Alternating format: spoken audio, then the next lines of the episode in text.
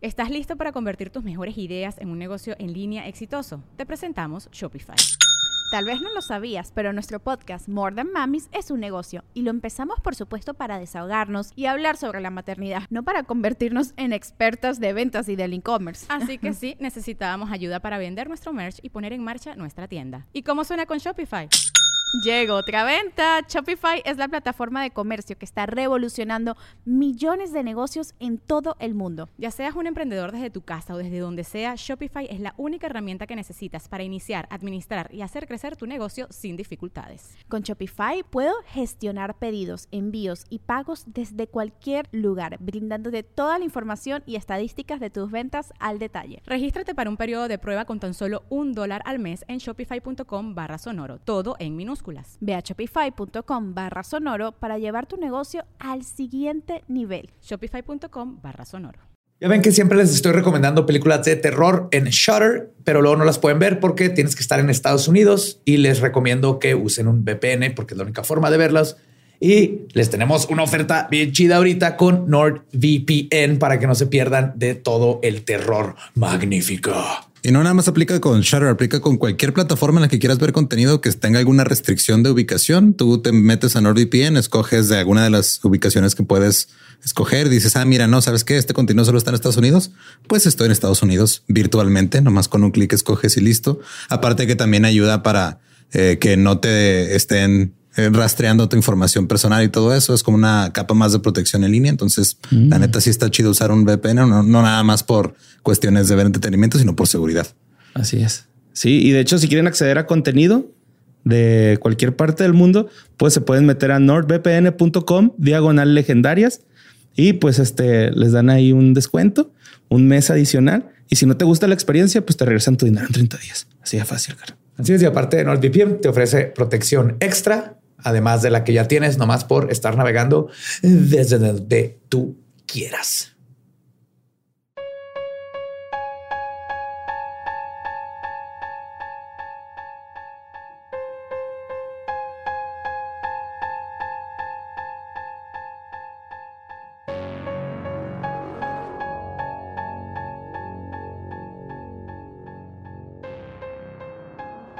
Estás escuchando Leyendas Legendarias, parte de Sonoro y Producciones sin Contexto.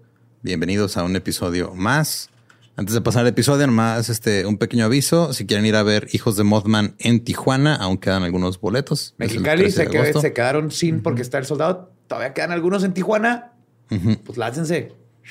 Qué experiencia, ¿eh? Los Hijos de Mothman. trip, la neta sí. Sí, es el 13 de agosto y este, los boletos están en arema.mx. Y yo voy a estar dando mi show de stand-up cruel en eh, Monterrey el jueves 18 de agosto en el Ford Didi. Los boletos están en Ticketmaster. Más busquen ahí cruel y ahí salen. Sí. Y creo que nada más, ¿no? ¿Algo más? Y los veo ahí en TJ Mexicali. Lo voy a contar como mi regalo de cumpleaños. Muy bien. es lo, lo único que quiero este cumpleaños es verlos a todos ustedes en vivo. Cumpleaños, Joe. Hong Kong. Cumpleaños. Carne china de Hong Kong. Hong Kong. Ah, no sé qué es eso, pero vamos al episodio 179 de Leyendas Legendarias.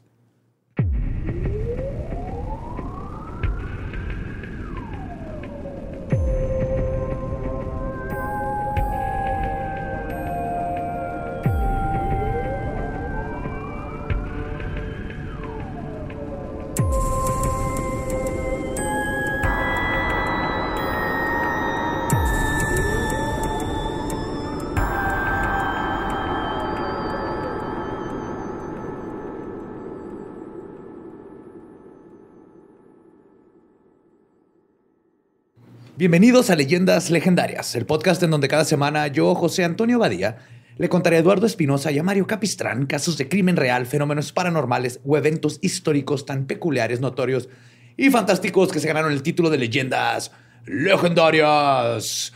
Es otro miércoles macabroso y para escuchar la historia que voy a contar hoy, como siempre me acompaña Eduardo Espinosa y Mario López Capistrán. ¿Cómo están? Chido. Todo bien. Renfi. Saludos, saludos, señor Ramfi Manfi. Ramfi Manfi. Sabe que lo amo. Pues ahí le va, el tema de hoy está, oh yeah baby, super fan. Dicen que en la guerra y en el amor todo se vale. Y la Segunda Guerra Mundial es el claro ejemplo de esto. En la guerra, en el amor y en la programación este, mexicana de televisión se vale. Todo, todo. Todo. Les he contado cómo en este conflicto ambos bandos recurrieron a espías, científicos y hasta brujos para ganar. Pero solo me he enfocado en los malos. Ahora es tiempo de contar una increíble historia del lado de los aliados. Ante lo que parecía ser la inminente victoria de Hitler y los nazis, los aliados probaron de todo para mantenerse a flote. Y aunque suene ridículo, una de sus más grandes armas fue la imaginación. la palabra del día. Cuando hay imaginación tienes que hacerle así. Es que hay que imaginarse cosas chingonas, güey. Eh. Claro. Siempre. No, aparte, cuando, cuando te imaginas algo, se hace real, güey, ¿no? Acá, si, si le echas ganas, se va haciendo real poco a poquito. Si alguien lo probó, fueron estos idiotas. Hoy les voy a hablar sobre la operación carne molida. ok. Ok. Sí, es que los rumorcitos, güey, destruyen vidas, güey. No, y esto está épico, güey. Pues esta estrategia militar que, más que armas, requirió mucho ingenio, la operación Mincemeat, fue un plan de guerra que parece salido de la mente de un guionista de Hollywood. Y en cierto sentido lo fue. Esto logró verle las caras a los mejores espías alemanes y dio un poco de esperanza a los aliados en una guerra que comenzaban a dar por perdida. La historia comienza con José Antonio Rey María. Acompáñenme, vámonos. Mm. Vamos a poner la escena. Les voy a poner la escena de esta maravillosa historia. En güey. donde yo, José Antonio. Rey María, le contaré a los nazis. Sí. Historias de cómo les partimos la madre, no valen verga. Él era conocido como el mejor buscador de peces de Punta Umbría, una playa en la costa de Andalucía, en el sureste de España. El mejor buscador de peces. el mejor buscador El de guionista Claro. de Nemo, ¿no? Acá, güey. Oye, No háblale. mames, está bien pelada, nomás tienes que dar unos gogles, güey, con la pinche dirección y. De Wallaby. Coño, que le hables a José Antonio. Es el mejor buscador de peces de Andalucía. No le abres a Venancio, es el tercero mejor.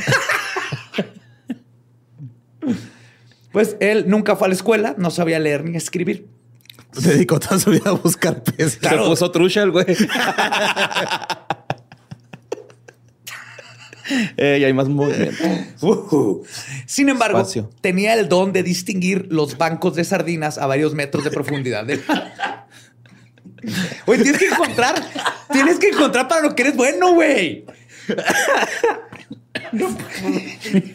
Güey, Eso no es un don. Claro que sí, Es güey. una habilidad. Te- es un don, güey. Si te dedicas a meter sardinas en latas, es un don.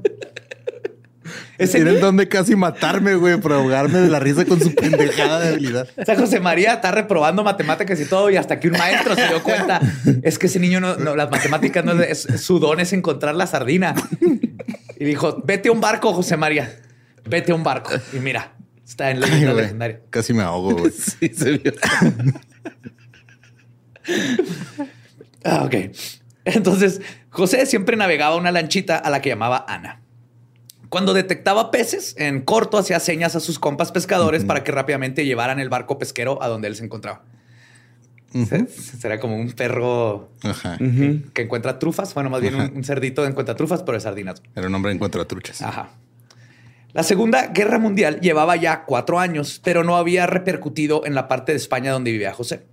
De vez en cuando el buscador de peces encontraba restos de la guerra en el mar, fragmentos de madera calcinada, charcos de aceite o pedazos de aviones. El 30 de abril de 1943 fue un mal día para pescar. El cielo estaba nublado y el viento agitaba las olas. La pesca iba mal. Los pescadores solo habían capturado puras anchoas y algunos sargos. José no quería regresar a tierra con las redes vacías. Así que siguió remando en búsqueda de algunas sardinas. Momento más tarde, notó un extraño bulto flotando sobre la superficie del mar. Al principio pensó que se trataba de una marpo- marsopa. Es un porpoise, Ujú. con delfín gordo. Sí. Este Toninas en España. En... ¿Toninas? Toninas. Sí, toninas. Toninas. O sea, les dicen marzopa. La, creía que era una marzopa muerta. Pero a medida que se iba acercando, el bulto fue tomando forma. Esa misma mañana, José había escuchado disparos y una fuerte explosión, por lo que rápidamente comenzó a hacerse ideas. Cuando estuvo más cerca, se dio cuenta de que frente de él era el- había un cuerpo que flotaba boca abajo. ¿Será bueno para distinguir sardinas? Pero es Cuerpo. Pésimo para- Sí. Este vestía. Oh, no, esas sardinas están en forma de cadáver. Los voy a latar. Los lataban, ¿no?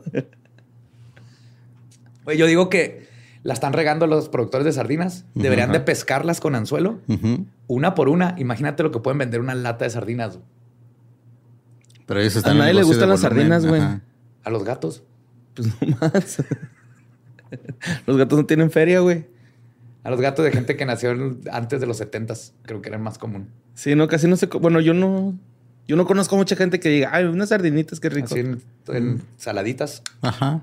No está tan mal. O sea, no, yo no las he comprado así como que por iniciativa propia, pero, Pero, sí, las, cuando sí ahí se agarras Ajá. una. Es como los estos ahumados. Los Como el pozole, ¿no? El pozole con sardina.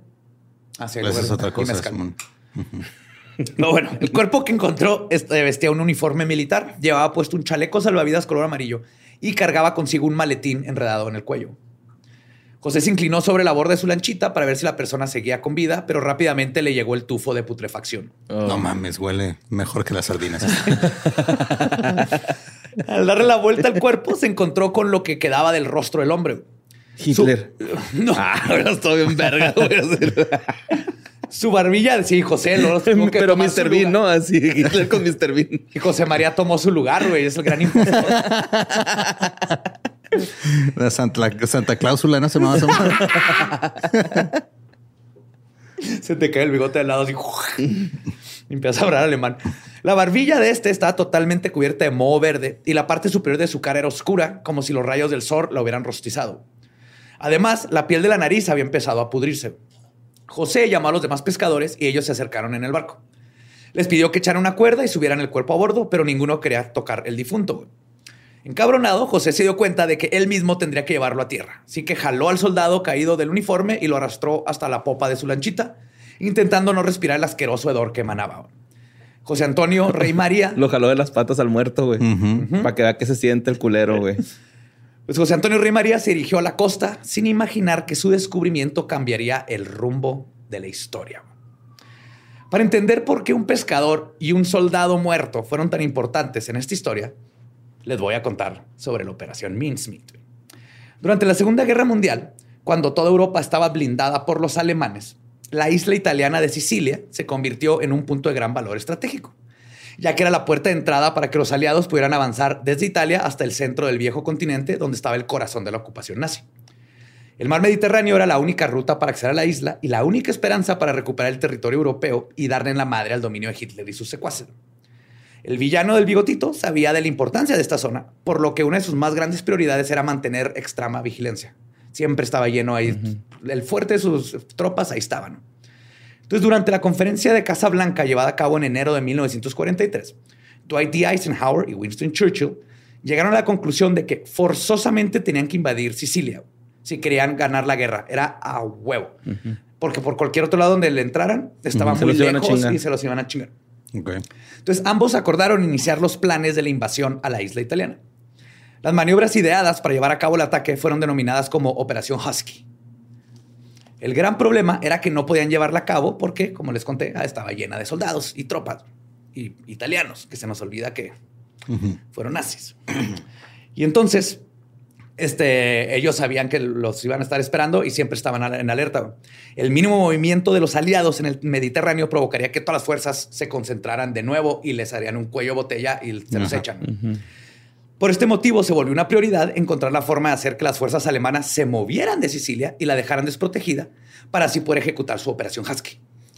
Entonces los aliados llegaron a la conclusión de que la mejor cosa que puedan hacer es hacerle creer a la Abwehr, la, Sí, la Organización de Inteligencia Militar Alemana, que la invasión se produciría en Grecia y Cerdeña y no en Sicilia. Ok. Porque era el punto de ataque más evidente. Eran uno de los dos. Hitler sabía que iban a entrar por uno de los dos, pero no podía separar sus fuerzas. Sí, el otro era como suicidio, ¿no? Si se iban por el de Sicilia era suicidio. Por el otro era como que, ah, chance tenemos más. Sí. Ajá. Ajá. Tenemos más oportunidad. Ajá. Pero era otra Pero era una pinche carnada, güey, no nada más. Yes, sir. Entonces, ¿cómo le van a hacer a los nazis creer que van por un lado, pero van para el otro? güey? Pues los aliados se quebraron el coco pensando en una solución hasta que Sir Charles Chalmondley y al, y el capitán Ewan Montagu, pertenecientes a la División de Inteligencia Naval del Reino Unido, se les prendió el foco. Sin embargo, según publicó en el 2010 el historiador Ben McIntyre, la idea original viene de nada más y nada menos que de la mente del famoso escritor Ian Fleming, What? creador de Bond y James, James Bond. Órale, güey. Fleming había sido reclutado por la Oficina de Inteligencia Naval Británica durante la guerra. O sea, el güey sí sabía de espionaje.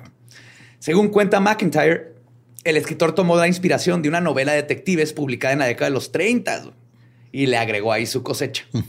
El plan era totalmente descabellado, tanto que podría funcionar. Consistía en enviar información falsa a los alemanes a través de un oficial muerto en combate que también era falso. Una estrategia parecida ya se había usado en agosto del 42 en la batalla de Alam Halfau, cuando los soldados alianos- aliados abandonaron un cadáver en un auto que había explotado cuando cruzaban por un campo de minas. El muertito llevaba consigo un mapa con un plano falso de presuntos campos minados por los aliados. El general nazi Erwin Rommel cayó en la trampa y usando el mapa de referencia quedó atrapado con sus tanques en medio del desierto. Y nice. Otra misión semejante se llevó a cabo en Cádiz. Chismecito, rumorcito. Pero pues el, o sea, a mí lo que más me preocupa es cómo hacen el casting. O sea, ya tienen ahí un montón de cadáveres nomás. Ahorita voy a llegar a eso, güey. Es parte de, güey. Esto es Pues los piscan, ¿no? Pues es una guerra, güey. acá. más o menos. Por eso, pero no puedes escoger el que sea, güey. Ajá. Ahorita vamos a ver. Es más cíntrico de lo que parece, güey. Por eso me encantó esta La primera historia, fila. Mm. sí, no, sí, los de la primera fila, güey. Fue un pedote, güey. Entonces, este. Otro a la vez lo intentaron en Cádiz, pero fracasó porque se dieron cuenta que era todo fake, güey. Entonces, con Sicilia no podían darse el lujo de fallar, güey, porque iban a mandar todas las tropas a Sicilia esperando que no estuvieran los nazis. Simón. Entonces, si llegaban y no había funcionado el plan, cuello y vale madre, güey. Entonces, el capitán Ewan Montagu sería el encargado de buscar los medios para que el montaje resultara creíble. Y fue así como se creó la operación Mincemeat, o como le decimos en español, la operación carne molida. Lo primero que se hizo fue pensar cómo iban a plantar el cuerpo del oficial muerto con los alemanes. Por cuestiones de logística, se decidió que el cadáver tenía que aparecer en el mar, ya que a través de él era más fácil para los aliados desplazarlo debido a que el cielo estaba vigilado por un montón de aviones nazis. Además, daba la ventaja de que la autopsia del cuerpo sería más complicada. Un cadáver flotando en el mar puede tardar días en ser recuperado y su proceso de putrefacción hace más difícil diagnosticar las causas de fallecimiento. Y así no levantarían sospechas de que todo era parte de un montaje. Parte uno. Súper chido. Yo quiero estar en este writer's room. El siguiente paso fue crear la historia de cómo murió el oficial. Las primeras propuestas fueron que debía ser un piloto cuyo avión fue derribado sobre el océano. Después se pensó que fuera un paracaidista que falleció, al que no se le abrió el paracaídas Ajá. y cayó en el mar y se mató. El problema con estas sugerencias fue que no resultaba creíble que el ejército aliado confiara a soldados de bajo rango estrategias secretas en el momento más decisivo de la guerra. Sí, o sea, no puedes aventar cualquier batillo. Entonces, No, Ajá, no, no. no, no puedes aventar ahí a un soldado raso, güey. Tiene que Simón. ser alguien importante. No se le iban a creer. Entonces, Entonces, pero les, les podían maquillar, güey, ¿no? Así como que rasurar chida, güey. pero es un- cortecito y, todo- un pero y trajecito. todo su récord de Pues sí, militar. o sea. Ah, es el un- pedo. Sí, güey, un, un, un soldado, un- alguien de alto rango no andaría ahí aventándose en Un general, Sí, exactamente. O volando un avión. Entonces su identidad y rango tenía que estar a la altura del mensaje que transportaba. A los aliados no les quedó de otra más que echar a volar su imaginación. Imaginación. Psh, psh. Eh. De esta manera llegaron a la ficción perfecta. La narrativa hablaba de un mensajero especial que cargaba consigo la estrategia de guerra de los aliados, pero que lamentablemente perdió la vida en un accidente aéreo mientras viajaba de África a Reino Unido. Este cuento era más creíble, ya que los vuelos... foot, ¿no? Acá el vato. Llevó el mundial, güey. No, los vuelos entre Inglaterra y el norte de África eran frecuentes, sobre todo entre oficiales británicos que actuaban como mensajeros entre esas dos bases. Ok. Entonces, esto lo sabían muy bien los nazis, por lo que la posibilidad de que uno de sus aviones derribara a uno británico era completamente creíble. Entonces ya, ya tenían su historia, estaban listos. Lo siguiente fue elegir el lugar donde debían de dejar al oficial muerto, que lo podían aventar en cualquier parte donde lo encontraran los nazis. Ajá. Pero si lo encontraran los nazis iba a ser demasiado obvio. Exactamente. Entonces se pensó en España, porque Hitler y Francisco Franco eran compas. Ustedes se nos olvida que ahí también eran nazis. Y obviamente había una buena relación entre esos dos países. El gobierno, del- aunque oficialmente eran como neutrales, todo el mundo sabía No, que eran compotototas. Y de hecho estaban contando con esto. El gobierno del dictador español había permitido al servicio de inteligencia nazi establecer redes de información que resultaron de gran ayuda para Hitler durante la guerra. La cooperación entre ambos países era algo que todo el mundo sabía, pero era por abajo del agua. Entre todas las costas españolas se acabaron decidiendo por Huelva, esta ciudad de, Andalucía. Su decisión se basaba en la vieja confiable, el chisme. Como los pueblos de Huelva. ¡Chisme! Como los pueblos de Huelva tenían pocos pobladores y todos se conocían entre sí. Estaban seguros que el hallazgo de un muertito en sus playas se convertiría en el chisme local y de inmediato llegaría a los oídos de las autoridades de la costa, quienes inmediatamente pasarían la información a los nazis, sus amigotes. Claro. Publicidad de guerrilla, güey. Sí. Qué chingón. Ajá. Es como cuando haces muy buen pozole, nomás que la vecina le guste y ella le va a recomendar a la vecina y vámonos. Pues existía también otro factor muy importante. En Huelva vivía el espía alemán más famoso y con mayor credibilidad del sur de Europa, Adolfo Klaus. ¡Adolf Klaus! ¡Klaus! Fue nombrado jefe del Hijo de Santa Claus. Este es Klaus. Fue nombrado jefe de Abwehr en Huelva, ciudad en la que su padre era cónsul de Alemania y tenía contactos con altas personalidades militares del régimen franquista. Montagu sabía que Klaus era el nazi a quien tenían que enviarle el anzuelo. Entonces, si conseguían eh, engañar al espía alemán más chingón, la operación Mincemeat sería un éxito. No me digan que ese güey se la creyera, que él, le iban a creer inmediatamente. Entonces, los aliados ya tenían el guion y la locación perfecta para el montaje. Así que el siguiente paso era iniciar con los preparativos. Cuando Winston Churchill conoció el detalle de la operación Mincemeat, quedó fascinado por el ingenio de esta. Dijo, wow, huevo. Pero estaban ideando otras cosas o nada más era, eso lo único que tenían, güey, porque estaban otras cosas, pero esto es lo único que tenían descabellado que podría cambiar todo. Porque las demás ideas nada, nada era el, mover, El Ave María, güey, ¿no? Sí, Ajá, era estaban, poniendo, poniendo todos sus huevos en un cadáver. Sí, está loco. Real, güey. Sí. O sea, sí, estaban manobreándose por otros lados, pero era, entraban por aquí o quién sabe qué iba a pasar con la guerra. Entonces, Rápidamente le echó un telefonazo a Eisenhower para pedir su colaboración en esta loca aventura y este dijo, jalo. Imagínate, güey, que primer ministro, presidente de Estados Unidos, eh, güey, vamos a aventar un muertito. Ok. Con un cuaderno de escribir, va a traer su diario, güey. Y en el diario va a decir que nos vamos a ir todos de vacaciones. Entonces lo va a agarrar un espía nazi, se lo va a llevar a su jefe Hitler y se van a ir todos los nazis. ¿Qué te parece? Uh, perfect. I mean, ya después escribió Goonies, ¿no? Una pinche película así, güey. O después diseñaron todas las, todos los golpes de Estado financiados por la CIA.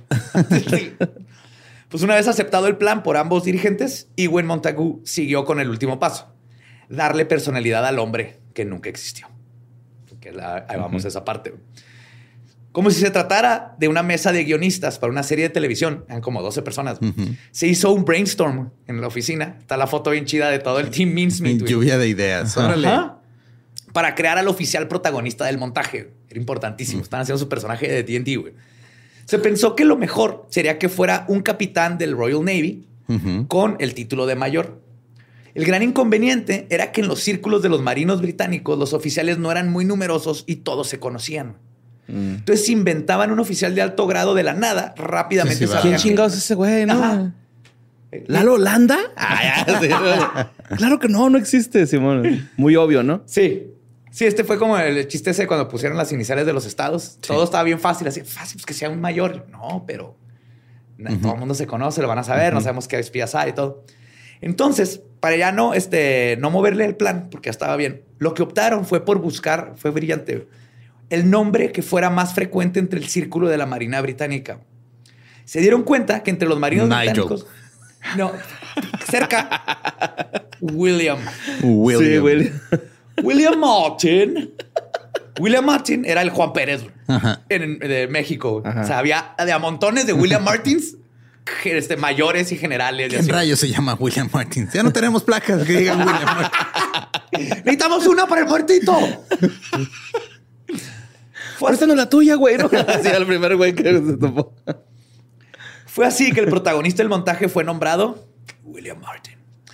De este modo podría ser confundido con alguno de los William Martin reales y nadie uh su existencia. Así que ¿Tuviste que encontrar a William Martin muerto en España? No mames. ¿Cuál William Martin? El, el- el amigo del esposo del primo. ¿El de William Martin? No seas cabrón, Sí, yo pero- estaba pisteando ayer con él. No, güey. no ese No, William te estabas Martin. pisteando No. con el primo del amigo de William Ajá. Martin. Pero no entonces con el William- esposo del primo del amigo, güey. El tocayo. William Martin. Yo lo vi antier a William Martin. Ese no es ese William Martin, es el otro, güey. Después de bautizar al muertito, Ewan Montagu prosiguió a crear la biografía de William Martin. En ella se estableció lo siguiente.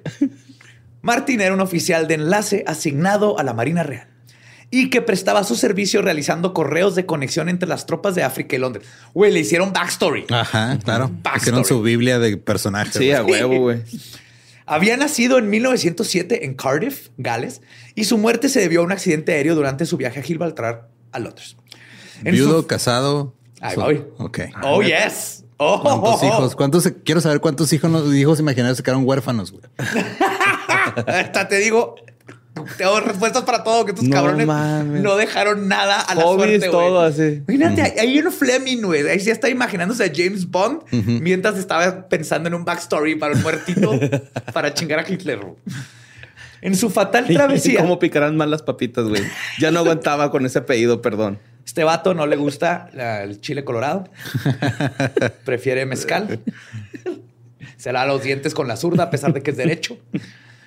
En su fatal travesía llevaba consigo información súper secreta para la logística de la invasión de los aliados al Mediterráneo.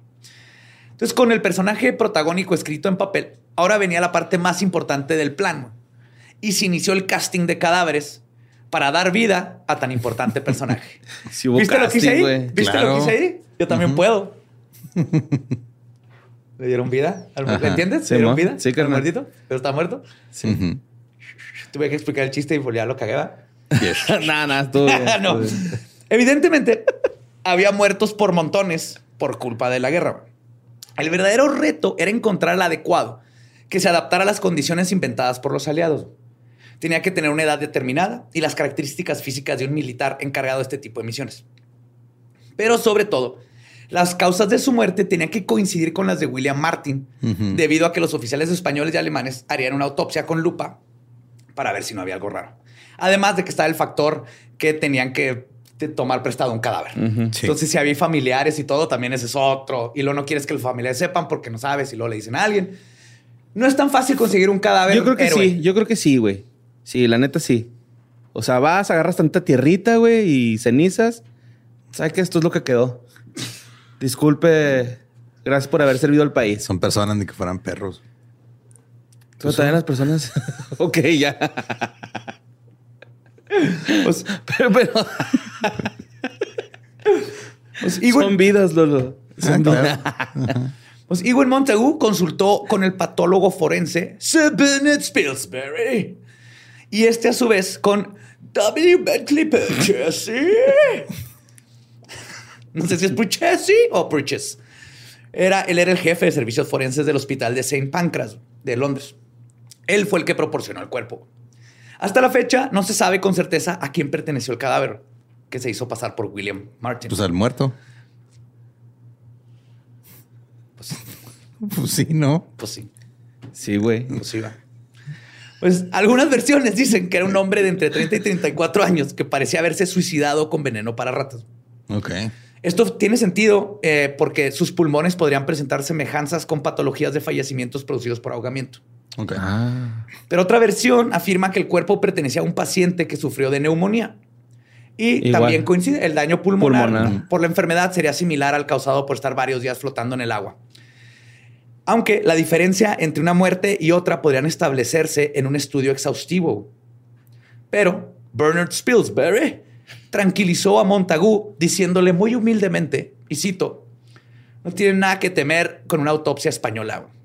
Detectar que este joven no ha muerto después de un accidente aéreo en el mar requeriría de un patólogo de mi experiencia y no existe ninguno en España. ¡Ah, la Hay muy buenos buscadores de sardinas, pero patólogos. Yo soy el mejor patólogo de, güey. de- de todo el mundo. Qué pinches Yo puedo huevotes, detectar muertos nomás Ay, con puedo- verlos. Puedo detectar patos nomás con verlos. Si andan en manada, si están solos, si están flotando, si están muertos. Yo vi un No, pato, hombre. yo lo detecto. Güey, ¿sabes que los patos ¿Qué? se reproducen este, por medio de la violación? Sí. Sí. Pero la, mu- la pata tiene diferentes cavidades, güey. Sí, tiene como un laberinto, ¿no? Sí, güey. Entonces, ajá, como que nada más habilita del que adentro. quiere ser preñada, güey. Claro. Me lo acaba de decir un fan, güey, acá en Instagram y se me voló la cabeza, güey, esa información. Es como el... el- Te fuiste para atrás, ¿ya ves? Ahí estaba, güey. O sea, nomás lo dije antes de tiempo, pero sí. Sí. También el mito del esperma más rápido. Sí, no, lo deja el más chido, güey. Los atrae y luego lo, lo huele. Ajá. El óvulo dice, tú vas para adentro, los demás se me van. Los demás también pendejos. Sí. Pues, pero existe una tercera versión que dice que el cuerpo de William Martin perteneció a un soldado que falleció en la explosión del portaaviones británico HMS Dasher, el cual fue hundido por las mismas fuerzas británicas por error Uy. y que cobró la vida de 379 de sus soldados. El único, el único sobreviviente es Sam the Cat, güey. Sam de Cat de seguro ahí va. De seguro ahí iba, güey. The Unsinkable. Aquí murieron eh, 379 soldados el 27 de marzo del 43. La magnitud de la tragedia fue tan grande que las autoridades del ejército británico, así como los sobrevivientes, decidieron ocultar lo sucedido para no afectar la moral de la población, ni de sus soldados, ni que el dato fuera utilizado por sus enemigos como propaganda de que consta el pendejo. Neta, güey, así les dijeron. No, los llevamos a un rancho donde debe haber un chingo de espacio. Están ahí anden corriendo libres, claro, sí. No, no, un chingo de comida, carnita. junto con los pollos. No, no, pues dijeron que les, les dio un nazi. O sea, ah, el enemigo nos disparó y explotó el barco, pues fueron ellos mismos. Fue un error, güey. Entonces, dice, no mames, qué culero, güey. se dice que Montagu contactó a la familia de una de las víctimas de la explosión y solicitó su permiso para utilizar el cuerpo, explicando que serviría para un propósito noble y que posteriormente sería enterrado con todo respeto, pero bajo un nombre falso. La familia aceptó el trato, pero con la condición de que el nombre verdadero del soldado nunca fuera revelado. Y un terrenito, ¿no? Así, porque pues no mames, sí, güey. Que Claro. nunca se revelara y también se llamaba William Martin, de seguro, güey. Y una gelatina de anguila por el resto de tu vida. Todos los Guácala, jueves. güey. ¿Por qué comen eso, güey? Porque no hay nada más que comer, güey. Había un río ahí cochino y anguilas. Eso comes. Pues sea Es una avena, güey, ¿no? O sea, también porridge. porridge. Ajá, es muy, es muy británico ese pedo. Excuse me, sir. Can I have some more? ¿No te acuerdas de ese güey? es de Monty Python, ¿no? No, No, Oliver güey, es Atom. Oliver. Oliver. Es Oliver Atom pidiendo su papilla, güey. Oliver Twist. Oliver Twist. Oliver Twist. Pues sea cuál haya sido el origen del muertito. Cuando los agentes de la operación tuvieron su cadáver ya en las manos, güey, ahora sí, venía la parte divertida. Maquillarlo. Ya. sombra aquí, sombra allá, maquilla. Sí, con ese rol de fondo, ¿no? Pues como dicen, el demonio está en los detalles. Empezaron a añadirle cositas para que diera la impresión de que había tenido toda una vida previa antes del accidente. todo este backstory, todo este character sheet, ahora hay que pintarlo así como Claro, Warhammer, güey. Ahí estaban. Con trencitas, ¿no? Y pulseras así con su nombre. William Martin. Hazle una cicatriz ahí en la arriba del pecho, güey. La vez que se peleó fue de un bar y lo arañó un vagabundo, güey. Trae, trae una mariposa en la cadera de cuando tenía 16. Sí, güey, Se arrepiente. El cuernazo de la jirafa que le puso cuando andaba en África, güey. Acá pónselo chido. Pero bien alto, güey. O sea, No mames, güey. Por ejemplo, en sus bolsillos le colocaron cartas de amor con aspecto de haber sido leídas un chingo de veces. Doblaron, desdoblaron, doblaron, desdoblaron. Este, la manchan con poquito café, las, las ponían cerca de humo para que olieran a tabaco, todo. Sí, Cabrón, güey. esas cartas estaban firmadas por una tal Pamela, la supuesta novia del oficial William Martin. uy. Para hacer la historia de amor aún más creíble, güey, guardaron en su cartera la fotografía de una chica sonriendo hacia la cámara en lo que parece ser un día de playa. El retrato realmente pertenecía a una joven que trabajaba en MI5 en el equipo Mincemeat, güey, Ok. que es el servicio de seguridad británico, es donde lo trabaja Bond. Ajá. El cadáver también portaba una entrada de la, la obra Strike the New Note en el Teatro Príncipe de Gales de Londres, en la cual indicaba que una de las últimas cosas que había hecho William era pasar una velada romántica con Pamela. En el teatro. Ay. Y para cerrar con broche de oro, la cereza del pastel a esta trágica y falsa historia de amor, güey. Me, me hace llorar, güey. Traía un recibo de compra del anillo de compromiso, güey. Ah. Que venía en la maleta que llevaba el cuerpo, güey. Yo sé que los nazis decían, no, William. Híjole. Tan siquiera no fue un sex tape. ¿Estás de acuerdo? Con el proyector y la cinta, güey. la maleta. Y Seth Rogen robándolo. Ya con esto los nazis le dieron esto, dijeron, porque la guerra es una tragedia que destruye vidas Sí. y dejaron de pelear. fin. Claro, Imagínate, güey. Que se hubiera acabado así con empatía. No, no, no. Hoy No, un viajero interdimensional así. No mames, ¿a poco sí pasó eso? pues, otras pertenencias que portaba el oficial Martin era una carta de su padre, un juego de llaves, recibos atrasados que mostraban que sus movimientos previos a los movimientos este, previos a su partida, boletos de autobús y cigarrillos, que eran a huevo, este güey es fumador. Incluso le pusieron avisos de banco para que fuera a pagar los abonos chiquitos que debía, güey. Lo que está medio culero porque hicieron ver a William Martin como un oficial de desenfado, este, que le valían verga sus deudas. Sí, güey. Sí. Moroso en los pagos, güey. Y luego a punto de casarse, güey. No seas cabrón, güey. Amoroso y amoroso, güey. Es la clave de todo ser humano. Los nazis hacían este pendejo, este oficial, no, no, no, no, muy mal. Ajá. Necesita abrir una cuenta de ahorro. ¿Cómo se va a casar así debiendo todavía tanto? Sí, así no funciona la cosa, güey. Pues dentro de sus posesiones también se encontraba una cruz de plata y las placas de identificación que portaba en el cuello. Guepardo. Eh, Siempre que Project pienso en eso más. sí. Me imagino a En estas placas podía leerse Major Martin RMRC, lo cual significaba Mayor Martín, Marina Real. Católico Romano. Ok. Entonces te ponían tu religión para que Sí, cuando para te cómo te van a poder enterrar. güey. Y el detalle de su religión fue algo que pensaron bien cabrones, bien cabrones estos Ujú. güeyes. güey. Y era importantísimo porque si el plan salía como previsto, lo enterra- enterrarían el cadáver de Martín en el cementerio católico de Huelva y no en la colonia inglesa de, inglesa de Gibraltar. Gibraltar. Gibraltar. Así el cuerpo se quedaría en España y los espías alemanes estarían a sus anchas para iniciar una investigación y ellos sabrían perfectamente dónde quedó para luego cumplir con la familia de que todo iba a estar chido.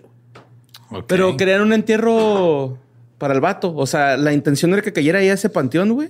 Lo planearon para que cayera en ese panteón. Ah, chingón. y no lo movieran de ahí y que con el Ah, chisme, güey. cualquier cosa lo pudieran sacar y ellos saber dónde está para luego recuperarlo o saber dónde está el héroe. güey. Pues además de las pertenencias, quedaba otro asuntito por resolver.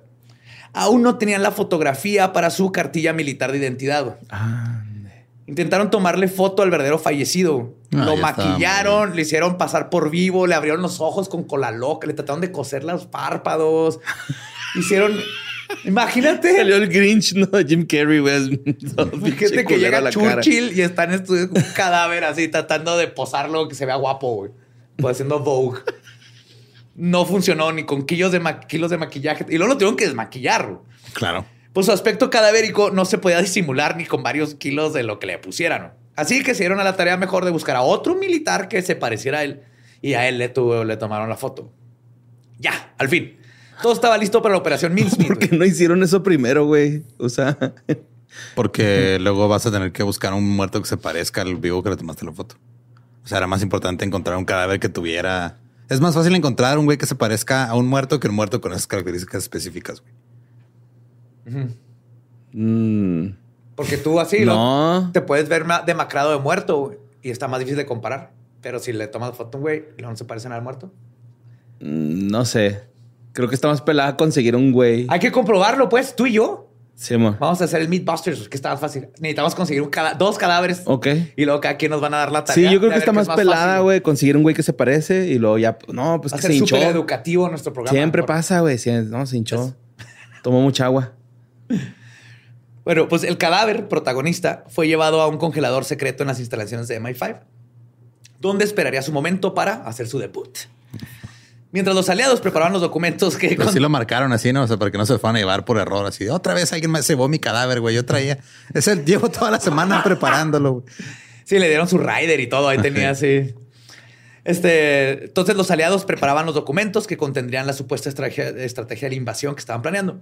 Y estos no podían ser tan obvios, ya que podría resultar bastante sospechoso que le dieran al enemigo todo peladita. Sí, claro, tendrían que estar ahí medio crípticos, medio. Sí, no código. podía nomás ponerle así que, oh, yo, William, me voy a casar. Espero que cuando lleguemos a Sicilia y matemos a los nazis, me- Sí, mi esposa me quiera más. No podías hacer algo así, güey. Por lo tanto, se descartó enviar una carpeta con llena de planos y mapitas y sellos y así de nosotros aquí con Crayola, ¿no? Hitler, uh, malo hombre, Hitler. Mi primera invasión, invasión a Italia. Sí. Un tatuaje del mapa para inva- invadir Italia en su espalda, ¿no? Así bien cabrón. güey. Sí. Y esta isla de ahí, no, eso es un lunar. Y es benigno. A la verga. O sea, el objetivo era convencer al enemigo de que los ataques se producirían simultáneamente en dos lugares. ok. La isla de Cerdeña y las playas de Kalamata para esparcir todavía más las fuerzas nazis. este, la isla de Kalamata está en Grecia. Ponerlo de forma directa en los documentos era estúpido. Entonces crearon una serie de cartas simulando que era una correspondencia de los altos mandos del ejército británico. Ok. En la primera, el general Sir Archibald Nye, viceprimero... Archibald. Sí, Sir Archibald Nye, Archibaldo. viceprimero del Estado Mayor. Es un moped, ¿no? Es una Totalmente, Sí. güey. Todos Archibaldo. los ingleses de, de altas calumnias son muppets. güey. Ve, ve la reina, al príncipe, todos. Todos son títeres de. Eso pasa cientos de años de incesto, güey, te hace muppet.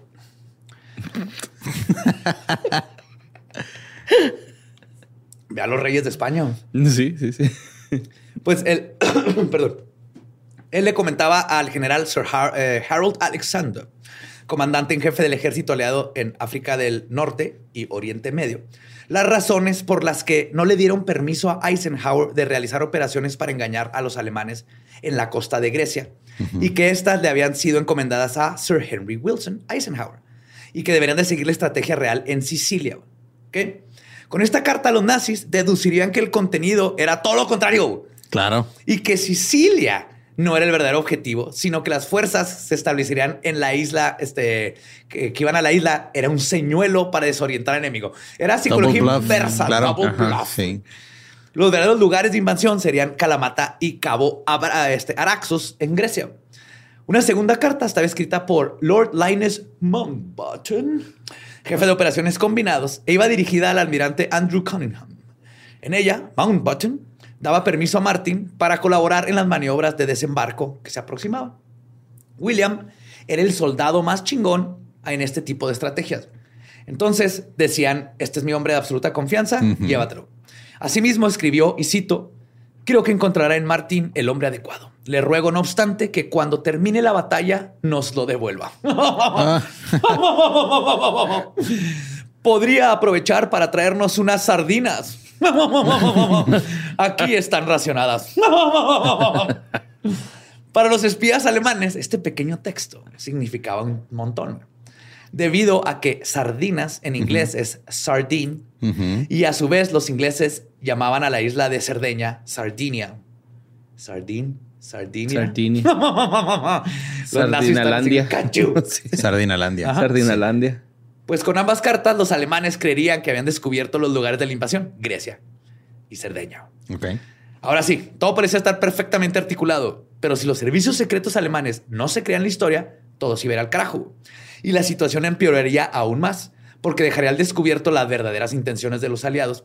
Y Sicilia sería custodiada con más fuerza, fuerza, lo que haría imposible un ataque, además de que ya se estaban moviendo todos para allá. Pues el maletín con las cartas fue puesto con una correa de cuero en la cintura de William, se lo amarraron así. Este había sido diseñado para que el agua no deteriorara su contenido, obviamente. Y como son ingleses y les mama la comedia y la ironía, Le pusieron té. mejor, güey. No se pudieron resistir y a manera de broma, los soldados británicos colocaron entre los documentos el libro de Operaciones Secretas en la Guerra. que No venía seas ahí- cabrón, Sí, güey. Ahí Sí, sí se mamaron, güey. Todavía, güey, así. Que según Sí, esto creo, que ofendió más eso que cualquier otra cosa en esta misión, güey. Así de. se pasaron de verga, güey, con ese, güey. ¿Qué crees, güey? Tengo algo que decirte. Este, lo del cuerpo. ¿Sí te acuerdas del libro que le puse el cuerpo? casi, casi. Se dieron cuenta, básicamente. Se supone que iba así con una carta de que este William lo iba a llevar con Eisenhower para que hiciera el prólogo. Ok. Una broma entre ellos, güey. Están acá. con todos los detalles listos, llegó al día, llegó el día, güey. El cadáver fue llevado en carro desde Londres hasta la base en eh, Holy Lock, en Escocia. Se lo colocó el cuerpo en un recipiente metálico de dos metros de longitud y 60 de ancho. Es una pildorota. Para garantizar que no se filtrara nada de información sobre la misión, se le dijo a los soldados que estaban custodiando eh, un recipiente con un instrumento óptico para uso meteorológico. O sea, técnica de esconder ovnis y Si no lo quieren limpiar, huele bien culero ese pinche lente. Pues el 19 de abril de 1943, a las 18 horas, el cuerpo de William Martin zarpó dentro del submarino HMS Seraph, rumbo a la isla de Malta. A cargo de la nave se encontraba el teniente comandante Norwin Jewell, quien ya había participado exitosamente en otras acciones de espionaje. Para el 30 de abril, aproximadamente una milla marina de las, de las playas de Huelva, el submarino salió a la superficie para terminar su misión. Abrieron las, iban a abrir la escotilla con el muertito. No, güey. Ocurrió un pequeño contratiempo. No mames. Que estuvo a punto de mandar a la chingada todo el esfuerzo un avión aliado de la RAF, de la Royal Air Force. Puso el primer slide, ¿no? Así de. Eh, ¿Qué pedo? ¿Trae el muertito? ¿Trae el muertito? No, los bombardeó, les aventó bombas porque confundió el submarino con un alemán porque él no sabía. Era secreto. O sea, eso de confundir ah. este a los propios por enemigos era muy común en Inglaterra. sí, ¿no? cabrón, cabrón. De hecho, el, Creo que la mayoría de los ejércitos esconden su friendly fire, que le dicen. Ajá. Pero es bien común en la guerra que, que, entre ellos te mates por accidente. Estás disparando y luego te volteas y le haces a tu pues amigo. Se te cae la granada. Sí, andas acá todo pinche alterado, ¿no? No me imagino cómo te has de poner modo bestia, güey, así. O bueno. Sí, en el caos no sabes qué está pasando. No, güey, no mames. O avientas una granada y pega arriba de la puerta y matas a tu equipo, güey.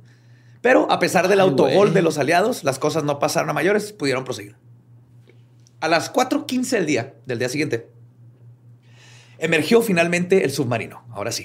Oye, pues chance ese bombardeo le dio más credibilidad, ¿no? Entonces. Porque oyeron bombas. Ajá. Pues es posible. Pues lo que hicieron es izaron el contenedor a cubierta y sacaron el cadáver de su interior. Abrieron su latita de sardina, su sardinota. Martín había, con, me imaginé con el desarmadozote así dándole vuelta. La llavecita esa, ¿va? Pero le echaron un juguito para que este güey lo encontrara, ¿no? Porque era un excelente buscador de peces. Limoncito y unas galletas saladas. Ajá. Este, pues lo sacaron. Martín ya está descomponiéndose bien culero. Y le había salido ese moho verde que le cubría la cara. Y la piel, pues ya se estaba desgastando. Ya las nariz y las mejillas casi no tenía, güey. pero pues ya, no importaba, güey. Fuck it. Le inflaron el chaleco. Qué culero el que tuvo que inflar el chaleco. Ponérselo. Rezaron una breve plegaria y lo depositaron con sumo cuidado en el mar. Hasta eso trataron siempre lo, lo patearon ahí Pues dejaron con él un bote salvavidas de las Fuerzas Aéreas Británicas para dar la impresión de que se había producido un accidente de aviación y que toda la narrativa funcionara. Y luego se quedaron viendo un ratito, güey, cómo se llevaba el agua al cadáver, nomás para asegurarse que se iba para allá y no se lo empezara a llevar el, mar para otro.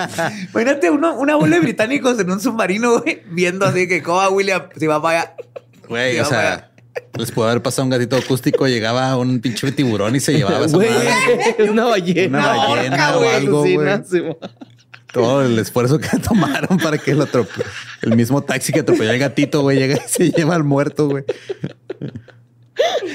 Una ballena asesina de ¡Oh, ¡Fiora! Contra espía, güey. Sí, oh, por eso tiene así el... Ajá, el copetillo. Este, entonces, ya al fin, a las 7:15, Norman Jewell enviaba un mensaje a sus envió un mensaje a sus superiores diciendo, y cito, Operación Mincemeat concluida. Ya solo queda cruzar los dedos. Damn. Fue hasta la mañana del 30 de abril que. Changuitos. Sí. José Antonio María encontró el cuerpo que les platiqué flotando ahí en Punta Umbría y se lo llevó a tierra. Entonces, el cadáver de William Martin estuvo tendido en la arena toda la mañana. A medida que el día avanzaba, el sol iba calentando los restos y el hedor y putrefacción empezó a apestar toda la playa. Pasaron algunas horas para que un oficial mandara avisar a la policía de Punta Umbría de lo ocurrido. La policía, al fin, informó a las autoridades portuarias de Huelva de que en las playas de la Bota se habían encontrado un soldado ahogado. no, nada, es que eso va a hacer que la gente ya no vuelva a esa playa. que vuelva a ir a esa playa. Ya ellos. Ya ellos se dieron el caso a la jurisdicción militar del puerto cuando se dio cuenta que estaban tratando de culminar. Fue hasta el final de la mañana que el teniente de la Armada, Mariano Pascual, del Povil Ben Susan, Mariano, dejémoslo en Mariano. Sí. Mariano. Mariano Pascual del Povil Benzuzán. El segundo al mando en el puerto y juez militar en funciones se presentó en la playa. El teniente asistió casi a regañadientes. Estaba bañado en sudor y tenía muchas ganas de comer, güey, y no quería estar ahí. Con cierto aire de valemadrismo, hizo un rápido examen del cuerpo, le sacó la cartera y anotó el nombre del mayor, William Martin, según figuraba en su cartel de identidad. Después, Pascual de Povil desprendió el maletín cerrado este, de la cadena y ordenó que el cuerpo fuera llevado a Huelva. Él volvió a su bote, llevando consigo la maleta. Por muy estúpido que suene, antes de partir, Pascualito solicitó al doctor José Pablo Vázquez Pérez que certificara que aquel hombre estaba muerto, Por si las dudas, güey. sin nunca importar sabe. Sí, sí. que la mitad del cuerpo estaba podrido. Sí, no voy a hacer, no va a hacer. Coño, yo he visto las películas de esas madres, se levantan. Nomás asegúrese, doctor, que no sea un zombie. Después de que Vázquez Pérez confirmó lo obvio, se ordenó el levantamiento del cadáver. De Povil le entregó la cartera a quien, en su opinión, debía tenerla, al vicecónsul británico y su amigo personal, Francis Hazelden. Pero Hazelden, perdón, pero Hazelden, que era una de las pocas personas en España, o tal vez la única que estaba al tanto del montaje, lo rechazó. Obviamente, ellos sabían que ese güey iba a ir con el Con el cónsul. Entonces él dijo, yo me encomiendo a la misión de no aceptar documentos para no propiciar que estos caigan en manos de espías alemanes. Este, siguió como un protocolo que se tenía que seguir y se, se quedó ahí, güey. De hecho, según la hija, este, Hasselden le regresó la cartera a Pascual de Povil y le pidió que siguiera con el protocolo y le entregara al comandante de la Marina para que estos se llevaran a la embajada británica. Así, las pertenencias de William Martin seguían por el camino planeado. Cuando la Porque si Apple- algo les mama a los británicos es seguir un protocolo, güey, hacer toda la burocracia como tiene que ser. 100%, Sí. no batallaron nada en eso. Cuando la Abwehr, Abwehr tuvo conocimiento de lo sucedido, movilizó a su gente a España en chinga para investigar todos los pormenores del hecho. Les llegó el chisme. Y aquí se echaron a andar los predecibles dominós que cambiarían el curso de la guerra. Los documentos de William Martin fueron entregados al comandante general Ramón Agesino Armas del Departamento Marítimo de Cádiz. Él los reportó al vicealmirante Alfonso Arriaga, jefe del Estado Mayor de la Marina Española. Luego Arriaga se puso en contacto con el agregado naval en Madrid, el capitán Wilhelm Lenz, para entregarle la cartera. Todo esto era ilegal, Ok. Ajá. obviamente. Tenían que revisarlo y lo ir de volada con la embajada. Ajá, pero fueron a revisar todo antes de por su Todo, cuenta. porque los ingleses sabían, estos güeyes se los van Se a lo van a ir llevar brincando a los nazis ajá. antes de regresar. Y es- es- planearon para eso, para saber, de hecho. Aparte era un indicador de que la misión había fallado, ¿no? Si le Si hubieran hecho normal, sí. Si tuviera... Entonces fue así como llegaron los documentos hasta la embajada alemana, güey, que finalmente enviaría su contenido hasta Berlín. güey. Ok. Mientras que Huelva, en Huelva estudiaban y fotografiaban el cuerpo y sus pertenencias. Arriaga contestaba con evasivas a la petición del embajador británico de entregar los documentos de William Martin. Obviamente el embajador empezó a decir, oiga cabrones, ¿dónde están esos documentos? Están tardando un chingo. Así, No, no, pues es que el, el repartidor llegó y no estaba en la casa, eh, haciendo pretextos porque tuvieron que mandar todo hasta Berlín. Cuando por fin, el día 13 de mayo, le entregaron los documentos a la embajada británica, se comprobó que las cartas habían sido abiertas y vuelvas a cerrar. Le habían puesto cosas como un cabello en, el, en el sobre y pequeñas cositas que si lo abrías, nadie se iba a dar cuenta más que el que supiera qué buscar. Ajá. Lo cual significaba que los documentos habían estado antes en manos de los nazis, lo que a su vez significaba que la operación había sido un éxito. Nice. Se logró por corrupción. William. Martin, William Martin. O sea, El cadáver de William Martin fue depositado. Suena a, a nombre de whisky barato, ¿no? Así. William Martin. Ocho años de reserva. William Lawson. William Martin fue depositado en la sala de autopsias del cementerio municipal de Nuestra Señora de la Soledad. Se llamó al forense titular de la ciudad, Eduardo Fernández del Torno, quien le dio la razón al doctor Bernard Spilsbury, porque concluyó que Martin todavía estaba vivo cuando había caído al mar y que había muerto por asfixia por sumersión. Ey, muy mamón, Bernard, pero tenía razón. Ajá, Simón. No nomás eso, enfatizó que debía llevar entre 8 y 10 días flotando en el mar. A pesar de que no presentaba ni una mordidita de peces o cangrejos en las zonas blandas del cuerpo, lo cual es muy común en los cuerpos ahogados. Y lo más chistoso del resultado de la autopsia era que si llevaba ya 10 días en el mar, difícilmente podría haber dormido en el Club Naval de Londres el día 23, como estaba escrito en las facturas. Ah, E incluso no pudo haber ido con su novia Pam al teatro el día No 22. mames, se les fue todo ese pedo. Todo, güey. A pesar de la... fa- Lo pudo haber cagado un mal doctor. Porque dando estas fechas y alguien que se hubiera notado, pero no. No el vato traía un Starbucks, no, y no todavía ni Starbucks, cabrón, en esta época, güey. y no se dieron cuenta, güey. quitarlo con CGI. Pues mientras tanto, los británicos publicaron una lista de soldados caídos en el periódico The Times, en donde el nombre de Martin aparecía en ello. Ellos estaban seguros de que los servicios secretos nazis permanecían atentos de estas listas de bajas. El cadáver de William Martin fue sepultado, y como lo planearon, en el cementerio de Nuestra Señora de Soledad, ahí en Huelva. Mm. A los aliados solo les quedaba esperar para saber si los alemanes se habían tragado el anzuelo. Montagu notificó, el fin de la operación a Winston Churchill por medio de un mensaje cifrado con el texto, y cito, Mincemeat swallowed whole. Lo que en español sería, la carne molida se la tragaron entera. Sí. Al terminar la guerra, No masticaron. no, ni sin masticar. güey. Embutido. Al terminar la guerra, gracias a los archivos secretos de la Kriegsmarine, se pudo comprobar que las cartas de Martin se dieron por verdaderas. Los altos mandos del ejército alemán determinaron que la prioridad era enviar desde Sicilia a Grecia varias divisiones acorazadas. Lo mismo hicieron con las baterías antiaéreas de la zona. Córcega y Cerdaña fueron fortificadas dejando Sicilia totalmente desprotegida. Fue así como se pudo llevar a cabo la Operación Husky.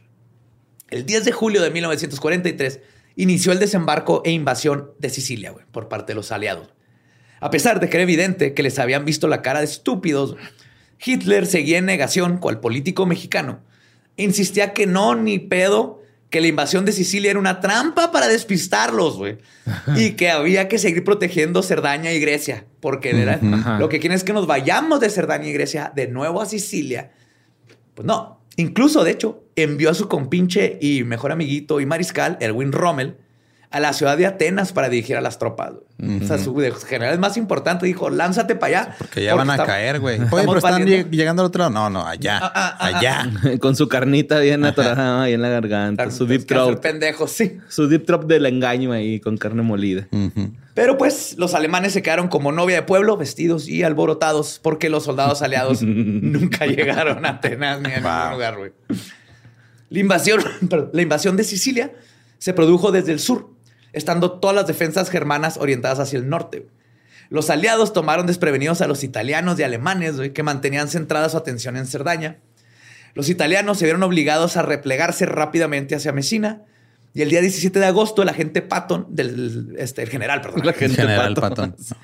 el general Patton, del planeta Quaxon, ¿no? Algo así. Sí, la gente pato hay que protegerlo. Cerraré mis cavidades.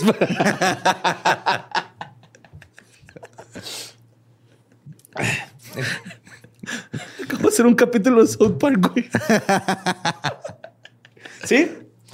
El general Patton del séptimo ejército y el mariscal Montgomery del octavo ejército habían tomado la isla. El coste de vidas humanas se redujo en ambos frentes gracias al éxito de la operación Mincemeat. Lamentablemente, no ocurrió lo mismo meses más tarde en el desembarco famosísimo de Normandía, en donde participó Tom Hanks Simón. y Matt Damon. y Matt Damon. Pues la operación Mincemeat se mantuvo en secreto por muchos años, incluso después de terminada la Segunda Guerra Mundial.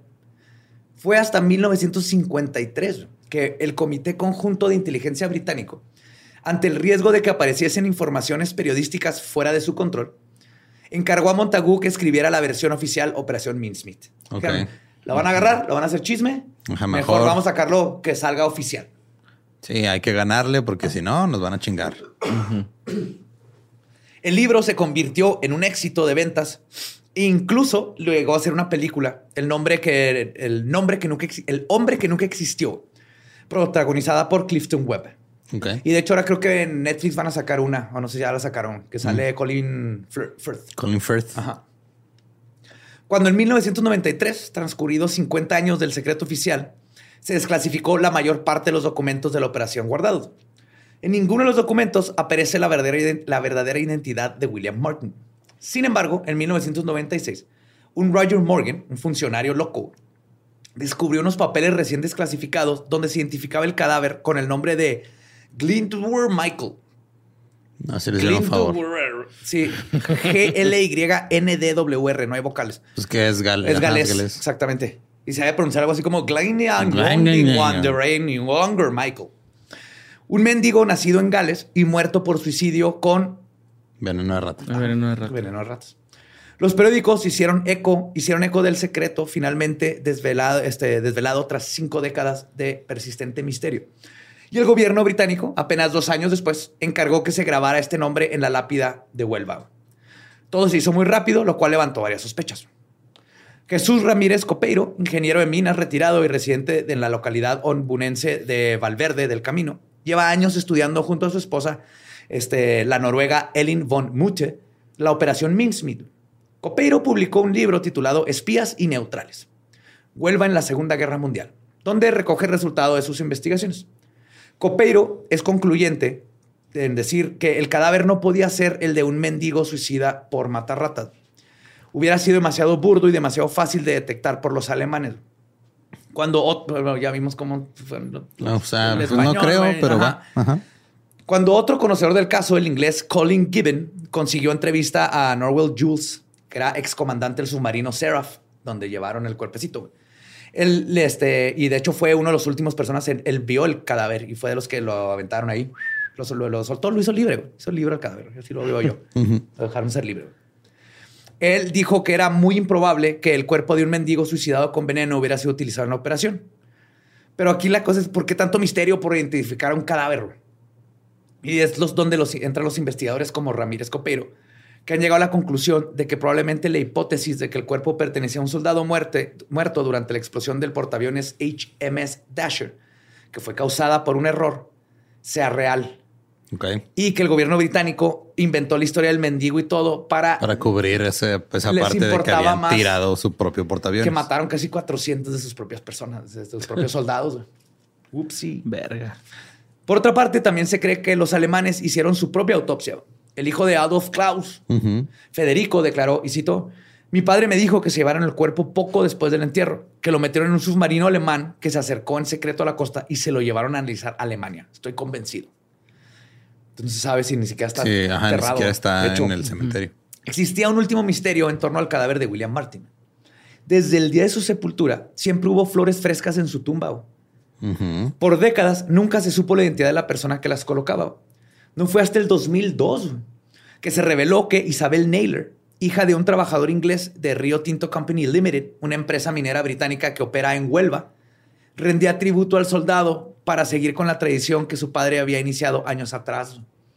La reina Isabel II, de hecho, la condecoró por su fiel- este, fidelidad al soldado desconocido.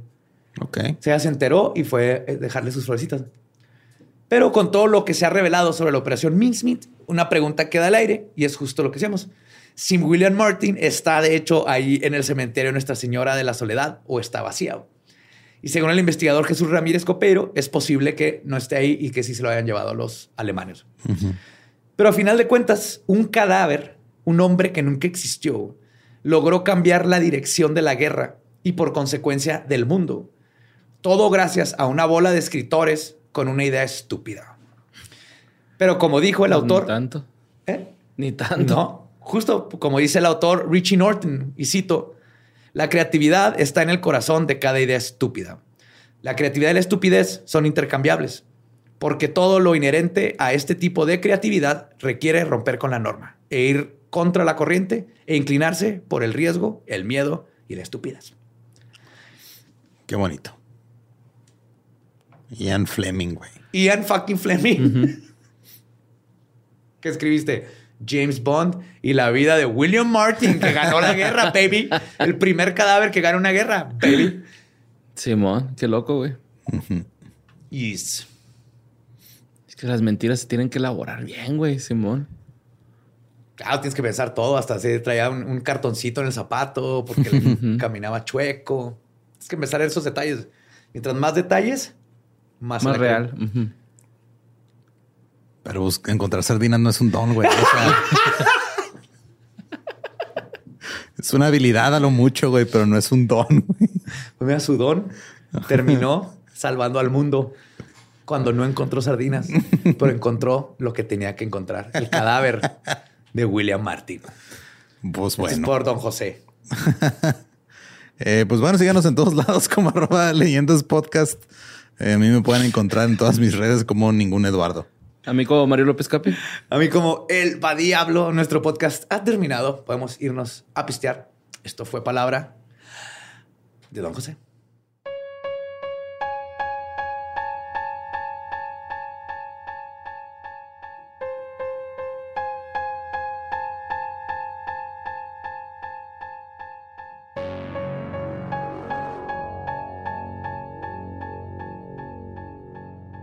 Y esa fue la operación carne molida que se tragaron entera los nazis. Ay, no. El meatball. También decirle carne molida a un cadáver está medio así de. O sea, ya se murió, güey. No se vaya a ofender, cabrón. No mames. O sea, Sí, y estoy diciendo que era algo más, más astuto, más clever, conociendo a los ingleses. No, Había un no chiste ahí creo, güey. adentro. No, pues era carne molida. Yo creo que güey. nomás querían decir que se tragaron la carne lo molida más bonito entera, fue lo del libro, Ajá. güey. El libro de las operaciones Ajá. super secretas es así. como- Sí, ese, ese detallito. Sí, güey. es- No la pelaron. Sí, es cuando le haces el movimiento me la pelaron y un splash al último, ¿no? Sí. Así como... Y tiras el micrófono. güey. Ajá, exacto. Fue- ándale. El micrófono secreto que está escondido en tus lentes porque son espías. Claro. Hablando de micrófonos secretos, este, estos micrófonos no solo les traen a ustedes leyendas legendarias, les traen otros podcasts. ¿Viste lo que hice ahí, güey? Cada vez No estoy- mames. cabrón, güey. Ay, güey, ches. Todos súper ultra bien lubricados. Y, wow, wow, ya está Sí, dentro. nada más sentiste rico y ya, güey. Ajá, sí pasa y pueden sentir rico escuchando otros contenidos como Escuela Secreta, El Dolop, Músicos de Sillón, los podcasts de Sam. Eh, pueden escuchar el último episodio de que fue de ellos que salió esta semana. El último, homies. el último episodio especial de tres horas. Y si quieren este, estar en la fiesta para despedir a que fue ellos, el viernes aquí en el canal de que fue de ellos. Viernes Oye. 5 de agosto. eh, vamos a estar, va a estar bueno, ¿eh? Yo se lo recomiendo. Y luego pues van a estar todos. Sí, ahí vamos estar sin contexto va a estar, güey. Jugando y pisteando. Así es, para despedir a ese proyecto que, este, pues, ¿qué será de los que lo hicieron? Eh, Pues no sabemos. Algo tiene Ahí, que... ahí hay una grabación de lo que pasó con ellos, güey. Sí, ¿Qué algo tiene que morir Saldrá. para que algo nuevo tenga que puedan hacer. Claro, claro, sí. No, no, no es una, no es una despedida, es un. Ahí nos vemos de ratillo, güey. O sea, sí es una despedida, pero con nos vemos al rato. Pero volverán Así. Ajá. en la iniciativa. No como que fue de ellos, pero sí. Muy bien. Muy bien. Y pues sí, muchas gracias por todo el apoyo, por todos los que escuchan este y todos los contenidos que hacemos en Producciones sin Contexto. Y, y pues hasta la próxima semana. O mañana, o cuando quieran. Hong Kong, Joe, cumpleaños, Hong Kong. ¿Estás listo para convertir tus mejores ideas en un negocio en línea exitoso? Te presentamos Shopify. Tal vez no lo sabías, pero nuestro podcast More Than Mamis es un negocio y lo empezamos por supuesto para desahogarnos y hablar sobre la maternidad, no para convertirnos en expertas de ventas y del e-commerce. Así que sí, necesitábamos ayuda para vender nuestro merch y poner en marcha nuestra tienda. ¿Y cómo suena con Shopify? Llega otra venta. Shopify es la plataforma de comercio que está revolucionando millones de negocios en todo el mundo. Ya seas un emprendedor desde tu casa o desde donde sea, Shopify es la única herramienta que necesitas para iniciar, administrar y hacer crecer tu negocio sin dificultades. Con Shopify puedo gestionar pedidos, envíos y pagos desde cualquier lugar, brindándote toda la información y estadísticas de tus ventas al detalle. Regístrate para un periodo de prueba con tan solo un dólar al mes en shopify.com barra sonoro, todo en minúsculas. Ve a shopify.com barra sonoro para llevar tu negocio al siguiente nivel. Shopify.com barra sonoro. ¿Estás listo para convertir tus mejores ideas en un negocio en línea exitoso? Te presentamos Shopify. Tal vez no lo sabías, pero nuestro podcast More Than Mamis es un negocio y lo empezamos por supuesto para desahogarnos y hablar sobre la maternidad, no para convertirnos en expertas de ventas y del e-commerce. Así que sí, necesitábamos ayuda para vender nuestro merch y poner en marcha nuestra tienda. ¿Y cómo suena con Shopify? Llega otra venta. Shopify es la plataforma de comercio que está revolucionando millones de negocios en todo el mundo. Ya seas un emprendedor desde tu casa o desde donde sea, Shopify es la única herramienta que necesitas para iniciar, administrar y hacer crecer tu negocio sin dificultades. Con Shopify puedo gestionar pedidos, envíos y pagos desde cualquier lugar, brindándote toda la información y estadísticas de tus ventas al detalle. Regístrate para un periodo de prueba con tan solo un dólar al mes en shopify.com barra sonoro, todo en minúsculas. Minúsculas. Ve a shopify.com barra sonoro para llevar tu negocio al siguiente nivel. Shopify.com barra sonoro.